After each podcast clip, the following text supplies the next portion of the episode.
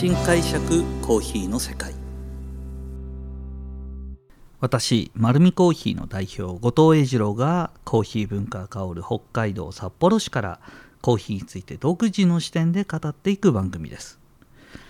さて、えー、今回はですねあの皆さんも最近ちょっとコーヒーの価格がすごい上がっていてちょっと困ってるんじゃないでしょうか。そのコーヒー価格がすごく上がっているその背景と、まあ、今コーヒーと皆さんはどう向き合ってほしいのかなということを私なりの解釈でですね今の価格帯についてご説明をしていきたいと思います、まあ、皆さんがですね単純にその価格というところでコーヒーに対しての見方がですねあの少しネガティブになってくるのも、えー、あるかと思うんですが今のコーヒーの世界の背景とともにまあコーヒーヒーの正しい価値の見方っていうのが僕なりの解釈になりますが皆さんにそれを共有していきたいと今日は思います今ですねコーヒー価格本当に、えー、実は丸見コーヒーでも、えー、9月ですねあと10月11月と、えー、新年度の豆が続々と入るたびにですね、え価格帯が上がっていますでまあ本当に自社のことなんて率直にお話しするとですねあの今までコーヒーの価格の変化とか、えー、例えばお店に出す、まあ、コーヒーの1杯の価格の変化っていうのは何十円とか、えー、50円とか30円とかそういうレベルで、えー、お話しすることが多かったです。まあそれこそ 100g の値段が30円上がるしたらだいぶ上がったねって言われるような話。ただ今回はですね実はうちのお店でも、えー、メインのブレンドがもともと 100g700 円だったのが850円というような形で、えーと、20%ちょっと上がっています。でそんなに上がったなって皆さん思われると思うんですけども僕の中ではですねそのコーヒーの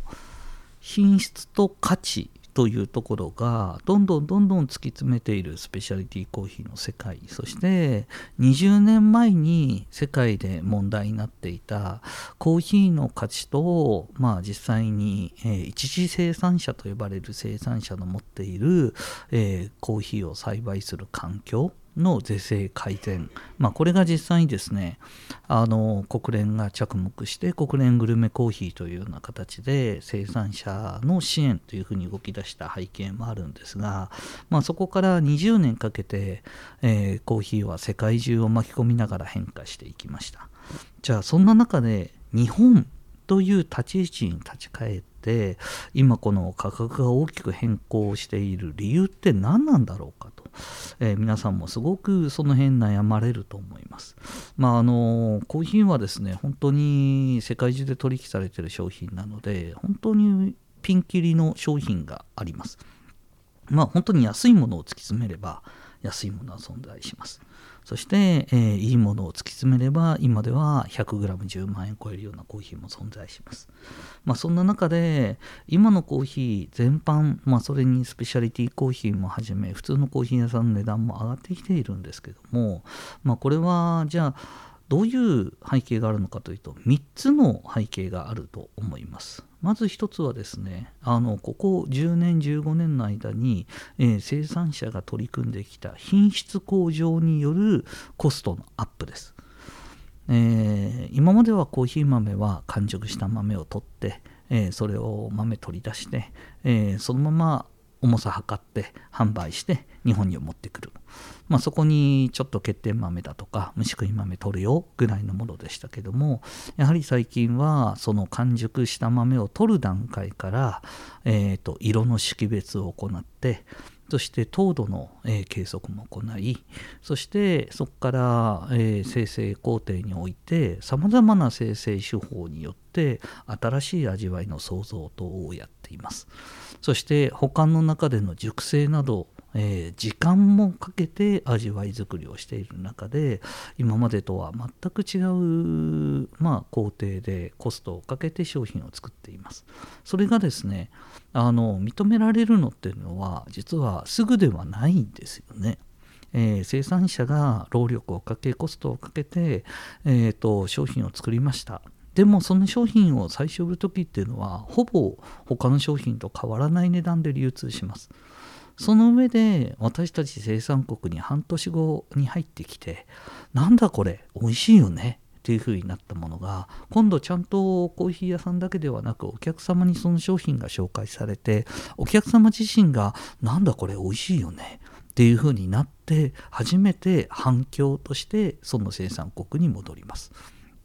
そうすると翌年翌翌年にオーダーの数がそのコーヒーが欲しいっていう数がまとまってくると初めて生産者はいやいやそんなにたくさん作れないから値段上げてもいいですかっていう形になるんです。この繰り返しが2年も3年も4年も5年もかかってやっと値段が上がってくるんです。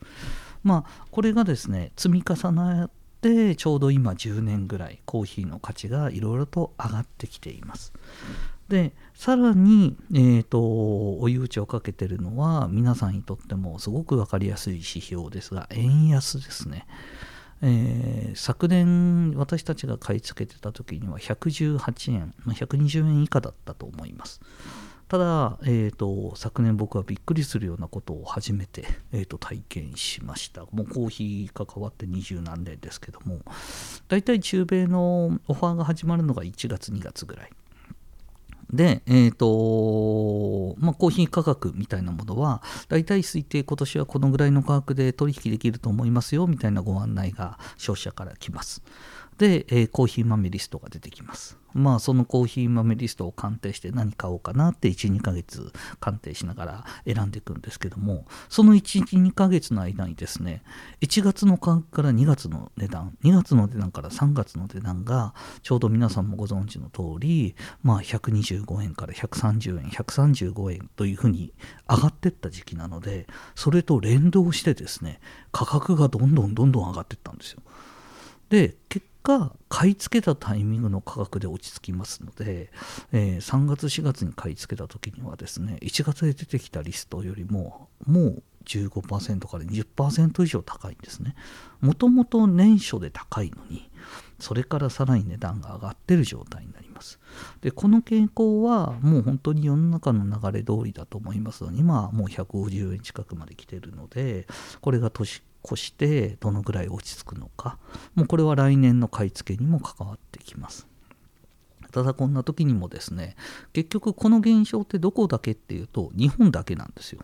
まあ、世界中にもドルが高いことは、えーと、危惧されてますけども日本の円安。で他の国はですね直接買い付けなどドルを通さない買い付けの仕方をしているところもあるみたいで、えーとそうするとですねあの日本は今買い負けてしまうんですね。で商社の方からもどうしますかと、あの円安になった分だけ品質を下げて、えっ、ー、とまあ値段を抑えるという方法もありますよと、それとも後藤さんがいつも言う、あの本当にその中での一番いいものを紹介するというふうになると、もろに円安の影響を受けますよと。いうような形で、えーと、選択をですねできる形でのご提案をいただくんですけれども、もう迷うことなく、あの一番いいのくれと、今、えーと生産者から提案される一番いいカップを評価したいと。その上で、やっぱり美味しいものをお届けするというミッションのもとで買い付けをしていくというような形を今は取らせていただいています。そして3つ目何かというと、やっぱり全体の相場感がですね、世界的に、まあ皆さんも危惧している環境問題だとか、え、ー、と、まあ人口の増加による、えーと、食料不足だとか、そういうようなものっていうのはやっぱり食品全体に今、なんとなくうっすらと、なんかその、ひたひたと忍び寄る感じで、やっぱり危機感として出てるんですよね。でその分っていうのはやっぱり価格にも反映されてきます。で実際に2年前3年前ぐらいに世界の、えーと、コーヒー需要のバランスが崩れてるんじゃないかなって僕が感じる時がありました。あのー、世界がこのぐらい欲しいよと。で、えーと、生産国がこのぐらい作れるよのバランスが大体崩れることなく、えー、食品というのは作られていて、まあ、安定した相場感で動いていくんでしょうけども、えー、昨年ぐらいにはですね明らかに欲しいというものに対しての作れる量が足りなくなってしまったということがコーヒー業界の中でははっきりと一旦してきました。そうするとですねあの普通のコーヒーの値段が2倍ぐらいに上がったんですよ。となると、えー、2倍ぐらいに上がっちゃうとスペシャリティコーヒーの普通のコーヒーぐらいの価格に近づいてくるんですね。で足りなくなっちゃってるんですよ。なので、えー、足りなくなった分を当てるために本当にいいコーヒーが値段が近いならそっち買っちゃおうという動きになっちゃいました。なので、えーと、実はスペシャリティコーヒーも、えー、量不足。というような形であこういうそっちがそこまで上がるなら実はスペシャリティコーヒーの価格っていうのはあの先物取引と連動してなかったので、えーと、連動してない分だけその値上げみたいな感覚が遅れてしまったんですよ。で生産者もこれだともう簡単になんかいいコーヒーが、えー、まあ、安いコーヒーに混ぜられて売られてしまうまあ、あのドリップとして入れられるんじゃなくて、まあ、リキッドコーヒーにされてしまったりだとか、そんな感じのものは危惧するので、やっぱり価格を適正に上げていくというような形が今、相場感的にはあります。でこの3つの要点からですね僕が思う今後に関しては、まあ、価格が下がることは多分、えー、数年ないだろうなというふうに今先を読んでいます。まああのない上にまださらに上がる可能性がある。であればやっぱりコーヒーのですねあのー、飲み方や楽しみ方を変化させていく必要があるんだろうなというふうに思っています。例えばコーヒーの入れ方一つとってもですねあのコーヒーは安くてたくさん買えるものということでまとめて買う方が多かったと思うんですがやっぱり少し希少価値の高いものになってきますので飲みきれる量の2週間だとか1週間分をきちっと計算して買われた方がいいのかなと。でそれでいてコーヒーを、えーと入れる時の濃度調節ですね。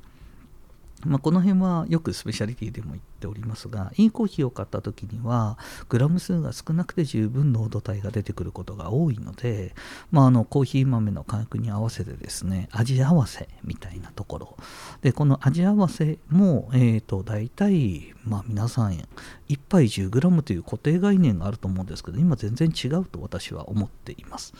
なのでそれの指標となるのはそのお店の入れ方だったりだとか味わいだと思うので美味しいなって思うコーヒー屋さん周りで見つけたら1杯分何グラムで何 cc なんですかって、えー、率直に聞いていいと思います。一昔前じゃない二昔前だと同じ原料を使ってコーヒー入れてたので何グラムって聞くのはなんかすごくタブーみたいな世の中でしたけども今は前にもお伝えした通りコーヒーの種類のバリエーションがものすごく多い中で正しく家でコーヒーを飲んでもらいたいと思うコーヒー屋さんはたくさんいるのでものすごい気さくに応えてくれると思います。なんなら、えー、おすすめの器具からえー、と、実際おすすめのグラインダーまで、えー、と、これ使ったらいいですよ。これやってみたらどうですかって、これ何グラムですよって皆さんどんどん教えてくれますし、もう本当にコーヒー豆買ったらですね、入れ方レシピみたいなものつけてくれてご案内もしてくれると思います。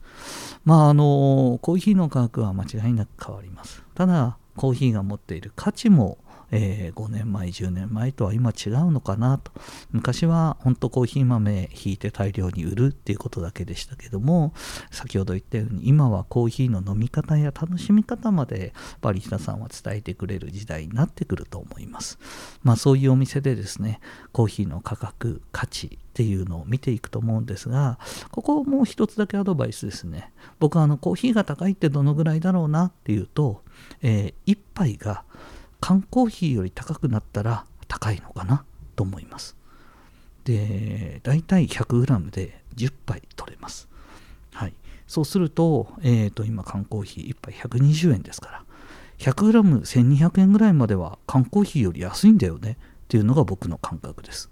それであれば、もしかしたら、えー、大手メーカーさんの、えー、コーヒーをどっかの喫茶店で買う金額まで視野に入れるなら、多分 100g1800 円2000円ぐらいまでは家で飲む分に関してはまあ街中で飲むより安いそれでいてクオリティの高いコーヒーが楽しめるというふうに見たらまたコーヒーの見方も変わるのかなというふうに思っております。まあ、コーヒーはですね、必ず僕にとっても癒しの大切な要素ですし、皆さんも好きだからこそたくさん飲みたいと思われると思いますが、そのコーヒーの価値の向き合い方を少し、えー、私の方の思いとともにお届けをいたしました。はい、このようにですねコーヒーにまつわることを独自の視点でお話ししていこうと思っています。丸見コーヒーは札幌市内に6店舗あります。ぜひ自分に合うコーヒーを見つけに来てください。本日もありがとうございました。